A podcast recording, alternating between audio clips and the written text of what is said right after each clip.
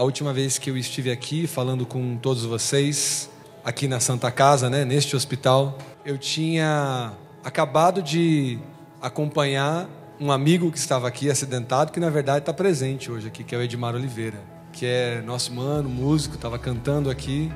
E é muito especial ter um paciente que recentemente deixou o centro cirúrgico e está aqui ministrando e entregando ânimo e encorajamento a todos vocês, pacientes, ao corpo clínico, aos funcionários dessa casa.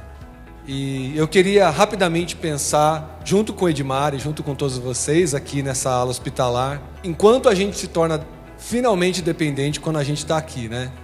Era uma tarde em que o Edmar estava trabalhando, levantou naquele dia bem cedo, tomou seu café da manhã, entrou no carro, saiu com uma agenda lotada, pensando em mil coisas, pensando qual o caminho mais curto para dirigir pela cidade, é, qual é a melhor maneira de realizar o seu trabalho é, qual equipamento comprar, qual material comprar. Eu não consigo imaginar, cara, quantas coisas estavam na sua cabeça naquele dia.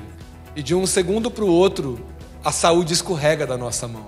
É de um segundo para o outro que a gente tem uma fratura, é de um segundo para o outro que a gente tem uma lesão, é de um segundo para o outro que a gente tem um diagnóstico de algo que a gente não queria experimentar, mas que já estava reservado para a nossa vida.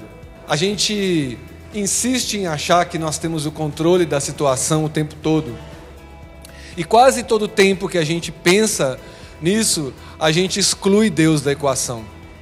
Alguns de nós é, simplesmente levantam pela manhã, faz a sua prece, faz a sua saudação para o dia, mas perde contato com Deus no minuto seguinte. Nós não estamos dependendo de Deus o dia todo. E então, em algum momento, o Edmar me liga e fala: Cara, eu tô num pronto-socorro, tô numa, numa unidade de pronto atendimento aqui. Eu cortei fundo meu dedo. filha da mãe mandou uma foto para mim do dedo dele aberto. E eu me coloquei imediatamente à disposição. Eu quis servi-lo, eu quis cuidá-lo. É um irmão querido, mais chegado que um irmão. Nesse tempo de caminhada que a gente tem com o Urbana aqui, o Edmar tem se tornado cada vez mais meu amigo, cada vez mais de casa, cada vez mais família. E eu sempre digo, eu, eu faria isso por vocês, por todos vocês do Urbana, por todos os meus amigos, mas eu queria estar com ele. E aí a gente foi passar por todo esse processo junto, né, mano? De esperar quatro horas, de descobrir que a Santa Casa estava lotada, que não estava recebendo pacientes naquela noite a gente recebeu a notícia de que, a, que ele não podia comer. E eu, sendo bom amigo, não fui me alimentar sem ele, né? Isso que é irmão, né, brother? E eu comecei a sofrer no meu corpo a angústia que ele estava sofrendo. De estar tá com fome, de estar tá com dor e de não ter nada no controle dele. O Edmar não teve condições de programar na agenda dele o melhor dia para se acidentar. Se alguém tivesse que dizer assim para você, olha, você vai ter que quebrar a sua tíbia, você vai ter que ter uma parte do teu corpo amputada. Você vai ter que passar por uma cirurgia, você vai ter que ver a sua mão cortada, ver o seu tendão rompido, ver o seu osso exposto. Que dia que fica bom para você? Se eu perguntasse isso para vocês aqui na Santa Casa hoje, vocês têm uma agenda para se machucar? tem tempo para se acidentar, a gente tem tempo para ficar doente. Eu sou relativamente recém-casado, eu tenho uma filha de um ano e sete meses. E a impressão que eu tenho todos os dias é que elas estão dependentes de mim. E eu, na minha tolice humana, eu faço o meu melhor, eu acordo cada vez mais cedo, eu vou buscar o pão na padaria que eu escolho, na temperatura em que eu escolho. Quando eu chego na padaria, eu digo: eu quero um pão mais moreninho. E aí eu tenho condição de escolher lá no meio daqueles pães, entre os mais clarinhos, eu pego aqueles que estão mais bem assados, porque é assim que a gente gosta, mais crocante. Tem gente que gosta do mais branquinho, né? E a gente segue escolhendo, escolhendo, escolhendo. Mas há muitas coisas, e esse é um lugar em que a gente pode pensar em escolhas, mais do que em outros. Algum de vocês aqui escolheu o horário de ser atendido? Aqui chegou, eu gostaria de ser atendido agora. Alguém teve essa, essa vantagem? Ninguém, né? Alguém escolheu o tipo de procedimento? Não, eu acho que seria melhor se fosse indolor, eu preferiria não andar com o meu acesso pegado no braço como o nosso irmão ali. Se tem uma coisa, eu também fui paciente aqui na Santa Casa, se tem uma coisa que me incomodava era esse acesso. Assim. Eu olhava para aquela agulha para dentro da minha carne e falava assim: tá, é bem melhor do que ser furado todas as vezes, mas eu me sentia fora do controle da situação, sabe? E a gente aqui não controla o horário do medicamento, aqui a gente não controla o dia que vai ser operado. Na verdade, nessas alas que a gente está aqui, né, entre queimadura, centro cirúrgico, ortopedia, a gente não escolhe nada. Na verdade, naquela tarde, o Edmar passou a não escolher mais nada. Da hora que ele ia comer, a hora que ele ia embora, a hora que ele seria atendido, acabou a escolha. E eu me lembro de ter entrado na enfermaria com ele, fazendo piada, porque ele ia ter que abandonar a roupa dele e ele ia ter que vestir essa roupa bonita que vocês estão usando de paciente, né? E aí, principalmente para nós homens, eu não sei como é para as mulheres, mas naquela hora que você deixa a sua roupa numa sacolinha e que o cara vem com essa camisolona branca, você meio que sente que perdeu o controle, né? Você olha para baixo, você olha no espelho e fala assim: definitivamente eu não estou no controle. Definitivamente eu estou no momento da minha vida em que as pessoas escolhem por mim. E eu torço para que essa escolha seja pelo melhor. Eu torço que o meu médico acerte no diagnóstico. Eu torço para que os funcionários, a enfermeira, o enfermeiro, apliquem a medicação correta na hora certa. Eu torço para que a minha dor acabe. E nem isso, né? Até a dor, ela não vem aqui. Eu, eu também passei pela ortopedia, né? Eu tive uma amputação da ponta do meu dedo indicador, um esmagamento de falange, nove dias antes do meu casamento. que agenda ruim, né, irmã? Nove dias antes de casar. Será que nove dias antes de casar é um bom dia para sofrer um acidente? Deixa eu ver. Se eu tiver que ficar internado com muita dor, eu acho que vou, vai, pertinho do casamento é melhor, vou estar mais tranquilo, não é bom que eu saia da correria, né? Não foi assim, eu não escolhi absolutamente nada. E a minha dor era bastante intensa, né? Então os, os pacientes aqui da, da ortopedia sabem que tem aquele remedinho, né? O tramal.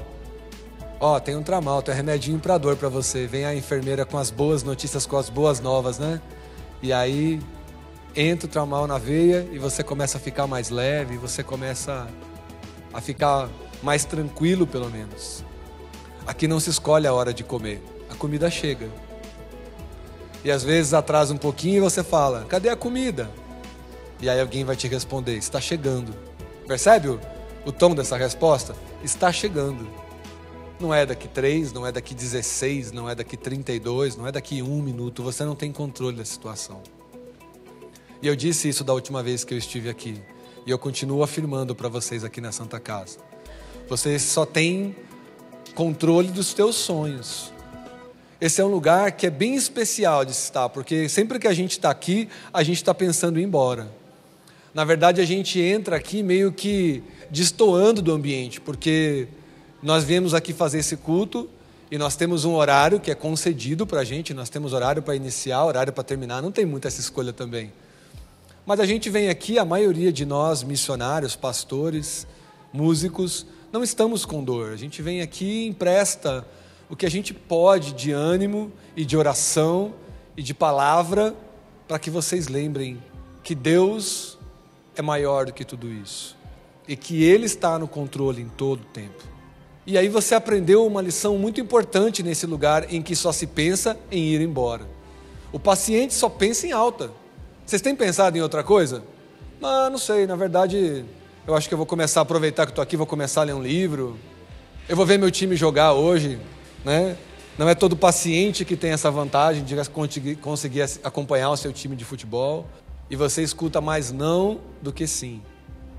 E você aprende uma lição valiosa. Se eu pudesse te dizer, como teu irmão, como teu amigo, que você teve alguma vantagem em estar aqui, se você teve algum presente pessoal por esse tempo aqui na Santa Casa, é que você aprendeu do pior jeito, talvez, que você não manda, que você não está no controle. Nós achamos que estamos. Nós achamos que nossas ações são coordenadas, pensadas, raciocinadas, mas a vida e o tempo são mais poderosos que nós. Deus é quem está com o tempo e com a vida nas suas mãos. Leve essa palavra no seu coração. O tempo e a vida estão nas mãos de Deus. E não há nada que você possa fazer contra isso. Em algum momento, você vai ter que entender, no meio dessa dor, dos medicamentos, as pessoas que eu elogio sempre, que são os acompanhantes, que têm um ministério tão bonito, é um gesto tão bonito acompanhar. Doar o tempo, estar junto, vamos passar por isso. O Edmar ficava me mandando embora. Vai embora, velho. Relaxa, daqui eu já estou bem. Tá nada. Um homem desse tem. O Edmar tem, sei lá, seus 90 quilos. É, Para quem está ouvindo, só não está vendo ele, né? Ele parece o Logan, né? Ele parece o Wolverine, né? E aí você olha para a cara dele, né, cara? O Edmar já foi caminhoneiro, cara macho, morre de medo de injeção. Tem que ver na hora que rola aquele momento de suspense, assim, né? Que o profissional de saúde vai lá e ele suga o líquido com a seringa, aí ele coloca a seringa na posição vertical, com a agulha para cima, e ele vai tirar o ar da seringa, né? E aí você vê aquelas gotinhas espirrando da agulha. Nessa hora o Edmar treme. Nessa hora ele pensa em Deus. Nessa hora, finalmente, ele se rende completamente. E que a gente aprenda essa lição. Porque tudo dá certo quando vocês se rendem. E para terminar, eu vou dizer para vocês: vai dar tudo certo. Nós estamos aqui para orar e para estar tá junto com vocês, nesse mesmo pensamento, concordando, esperando que tudo corra bem no, no procedimento cirúrgico, no tratamento de vocês e que vocês voltem para a vida de vocês, para essa vida que vocês acham que vocês têm, para essa vida de cuidados, de escolher por onde vai, a que horas vai, o que comer, como viver. Nós estamos aqui para te desejar o melhor. Mas ao mesmo tempo a gente te deseja que você entenda que quando Deus está no controle da situação é melhor. E que você precisa passar o controle da sua vida para a mão dele todos os dias. Nos dias em que tudo dá certo. Nos dias em que o leite não derrama, não sai da panela, nos dias em que você acerta a quantidade de açúcar no seu café, no dia que você vai para o trabalho e não há trânsito, no dia que não lhe falta dinheiro. No Brasil é difícil, mas dizem que acontece. No dia em que você toma um banho mais demorado, talvez você possa se dar essa regalia de vez em quando, né? Ainda que com uso bem consciente da água, você escolhe a temperatura do chuveiro, né? Você ainda vai poder escolher algumas coisas. Quem tem ar-condicionado em casa, não é uma beleza? Tá aquele calor, aí você vai lá e diz a temperatura que você quer. Quem tem o ar-condicionado mais moderno escolhe até no frio agora a temperatura que quer. Tá frio, agora eu quero ficar num ambiente mais quentinho. Tem gente que tem essa regalia na vida.